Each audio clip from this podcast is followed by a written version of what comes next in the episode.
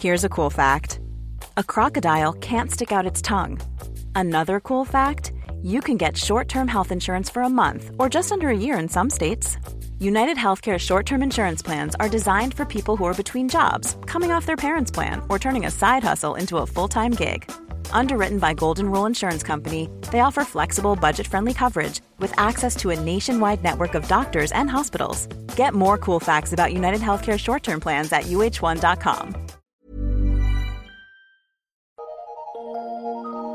Eu sou Mário Persona e essas são as respostas que eu dei aos que me perguntaram sobre a Bíblia. Você escreveu surpreso com a intenção de Tamar de se vestir de prostituta para enganar seu sogro Judá e engravidar dele, lá em Gênesis 38. Eh, nós erramos quando nós lemos a Bíblia em busca de heróis, como se fosse um daqueles livros de história do ginásio, nos quais Dom Pedro I aparece como um homem perfeito que nós devemos imitar. A Bíblia mostra o contraste entre o homem pecador e o homem perfeito, que é Jesus. Atos 14, 15. E Barnabé e Paulo dizendo: Senhores, por que fazeis essas coisas? Nós também somos homens, como vós, sujeitos às mesmas paixões, e vos anunciamos que vos convertais dessas vaidades ao Deus vivo, que fez o céu e a terra e o mar e tudo quanto há neles. Isso eles disseram, Barnabé e Paulo, em resposta àqueles que estavam tentando fazer deles deuses. Tiago 5,17: Elias era homem sujeito às mesmas paixões que nós. Tamar, obviamente, era uma mulher com todos os defeitos que nós temos e armou aquele esquema para garantir uma descendência, já que ela tinha ficado viúva dos filhos de Judá. Para o israelita, cujas promessas eram terrenas e de muitos filhos, muitas terras, muitos rebanhos, etc., seria uma desonra para ela não deixar descendência. Mas, obviamente, ela estava pecando ao praticar o incesto. E o seu sogro também pecou com ela, mesmo sem reconhecê-la, porque ele estava buscando uma prostituta. E Deus condena o incesto e Deus condena a prostituição. Mas então nós vemos no Novo Testamento, em Mateus 1, versículo 3, o nome de Tamar entre os que compõem a árvore genealógica de Jesus, juntamente com Raabe, uma prostituta, juntamente com Davi, um rei adúltero e homicida, com Batseba, que adulterou com Davi e outros não menos pecadores. Judá, que dormiu com Tamar, pensando que ela era uma prostituta, aparece na genealogia de Jesus em Lucas 3, 33 a 34. Tudo isso só revela o que? A graça de Deus. E faz refugir com maior força a pessoa perfeita de Jesus, nosso Salvador. Existe também no episódio de Tamar e de Judá um aspecto dispensacional, no qual nós vemos figuras dos acontecimentos proféticos. Se você observar o capítulo 37, que precede o episódio de Tamar e Judá, você vai encontrar ali José, que é uma figura de Jesus sendo rejeitado, vendido por seus irmãos e levado para uma terra distante na qual Deus o prepararia para ser vice-rei de todo o Egito. Veja que interessante o paralelo que existe entre as sombras ou tipos do Antigo Testamento e a realidade do Novo Testamento. Gênesis 37. José rejeitado, vendido e morto. Ele é morto porque em figura ele é jogado numa cova por seus irmãos. Jesus é rejeitado, vendido e morto literalmente por seus irmãos, os judeus. Atos 2:23 A este que vos foi entregue pelo determinado conselho e presciência de Deus, prendestes, crucificastes e matastes pelas mãos de injustos. Gênesis 38:40 José fica ausente de seus irmãos e na sua ausência a iniquidade deles só aumenta chegando ao ponto do incesto entre Judá e Tamar. Enquanto isso, José no Egito é preparado para assumir o lugar de vice-rei e salvar seus irmãos da fome. Jesus está igualmente hoje ausente dos seus irmãos judeus. E eles caminham em desobediência e rejeição rumo ao seu juízo na terra e estão ficando cada vez piores. Atos 3,15 E matastes o príncipe da vida, ao qual Deus ressuscitou dentre os mortos, do que nós somos testemunhas. Agora vem Gênesis 41, onde José reina em poder, justiça e sabedoria sobre toda a terra, e isso nos, nos lembra que Jesus voltará para reinar nesse mundo.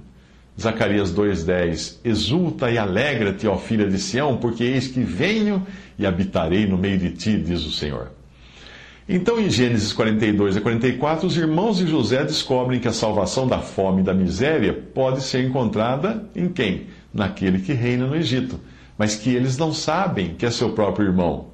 Um remanescente de judeus também, passando pela grande tribulação, irá perceber que a salvação está naquele que um dia foi rejeitado por seus irmãos, Jesus, o Rei de Israel. Zacarias 13, 6: E se alguém lhe disser, que feridas são estas nas suas mãos? Dirá ele: São feridas com que fui ferido em casa dos meus amigos. Aí vem Gênesis 45, quando José se revela a seus irmãos, e Jesus se revelará ao remanescente judeu que se converterá em tempos de tribulação. João, 14, João 19, 37 diz assim: E outra vez diz a Escritura: verão aquele que traspassaram. Em Gênesis 46 e 47, nós vemos Israel, que é Jacó, reunido a todos os seus filhos, as tribos de Israel, inclusive aquele que tinha sido que, ele tinha considerado morto, que era José. E aí Israel é restaurado e passa a desfrutar das bênçãos que Deus prometera para eles na terra, como protegidos de Jesus, o rei de Israel. Isso é no futuro. 1 Crônicas 16, 31. Alegrem-se os céus, regozije-se a terra e diga-se entre as nações: o Senhor reina. 1 Crônicas 16, 36. Bendito seja o Senhor Deus de Israel, de eternidade a eternidade, e todo o povo disse amém e louvou ao Senhor. Salmo 93, 1. O Senhor reina, está vestido de majestade, o Senhor se revestiu e cingiu de poder. O mundo também está firmado e não poderá vacilar. Apesar de a igreja nunca aparecer nas profecias do Antigo Testamento, nós podemos nos deliciar com as sombras que vêm da pena dos profetas, mesmo sem que eles estivessem entendendo tudo o que escreviam. No período da rejeição de José por seus irmãos, os gentios estavam sendo abençoados por sua presença no meio deles. E em 1 Coríntios 10, versículo 11, diz: Ora, tudo isso lhes sobreveio como figuras e estão escritas para aviso nosso, para quem já são chegados os fins dos séculos. E em Romanos 15, 4 diz: Porque tudo que dantes foi escrito, para o nosso ensino foi escrito, para que pela paciência e consolação das Escrituras tenhamos esperança. Hoje, enquanto Israel permanece na sua incredulidade e rebeldia, Jesus está abençoando a igreja, sua noiva, tomada dentre os gentios, assim como José, que recebeu uma esposa que não era do povo hebreu, era uma gentia e a qual lhe deu dois filhos, cujos nomes representam bem a disposição do Senhor para com os judeus neste momento, e o fato de Jesus estar sendo glorificado neste mundo por meio da igreja. Gênesis 41, 50 diz: Nasceram a José dois filhos, antes que viesse um ano de fome. Dois filhos que lhe deu a Zenate, filha de Potífera, sacerdote de On, e chamou José ao primogênito Manassés, porque disse: Deus me fez esquecer de todo o meu trabalho e de toda a casa de meu pai.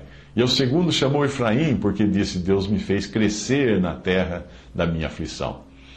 E Efésios 3, de 1 a 7, Paulo escreve: Por esta causa eu, Paulo, sou prisioneiro de Jesus Cristo por vós, os gentios, se é que tendes ouvido a dispensação da graça de Deus que para convosco me foi dada, como me foi este mistério manifestado pela revelação, como antes um pouco vos escrevi, por isso, quando ledes, podeis perceber a minha compreensão do mistério de Cristo, o qual noutros séculos não foi manifestado aos filhos dos homens, como agora tem sido revelado pelo Espírito aos seus santos profetas, a saber que os gentios são coerdeiros de um mesmo corpo e, e participantes da promessa em Cristo pelo Evangelho, do qual fui feito ministro pelo dom da graça de Deus que me foi dado, segundo a operação do seu poder.